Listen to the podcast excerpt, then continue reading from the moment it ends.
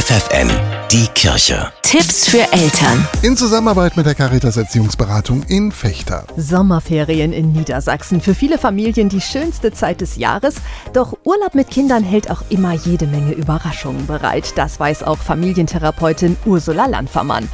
Frau Landfermann, was ist denn Ihre Hauptbotschaft an Familien, die gemeinsam einen erholsamen Urlaub verbringen wollen? Also, dass man sich nicht unter Stress setzt und wirklich Zeit füreinander hat, was, glaube ich, für, für Familien die wichtigste Botschaft ist im Urlaub und für Kinder. Und das ist, ich will Zeit mit dir verbringen. Was ist das für eine wichtige Botschaft? für Kinder. Warum ist das denn äh, so wichtig für Kinder? Ne, die erleben das im Alltag ganz oft, dass Erwachsene diese Zeit nicht aufbringen, vielleicht nicht aufbringen können auch wenn sie es gerne wollen. Und im Urlaub können sie was anderes erleben. Und das ist eine Botschaft von du bist wichtig und wir sind miteinander wichtig und ich hab dich lieb. Ja, trotz aller Liebe kann es aber auch schon mal stressig werden, gerade wenn die Kinder in der Pubertät sind.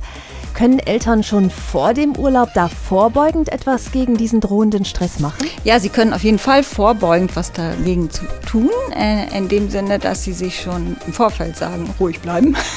das ist normal. Also, dass äh, Teenies nicht immer Lust haben, äh, Jugendliche nicht immer Lust haben, mit den Eltern am Strand zu sitzen.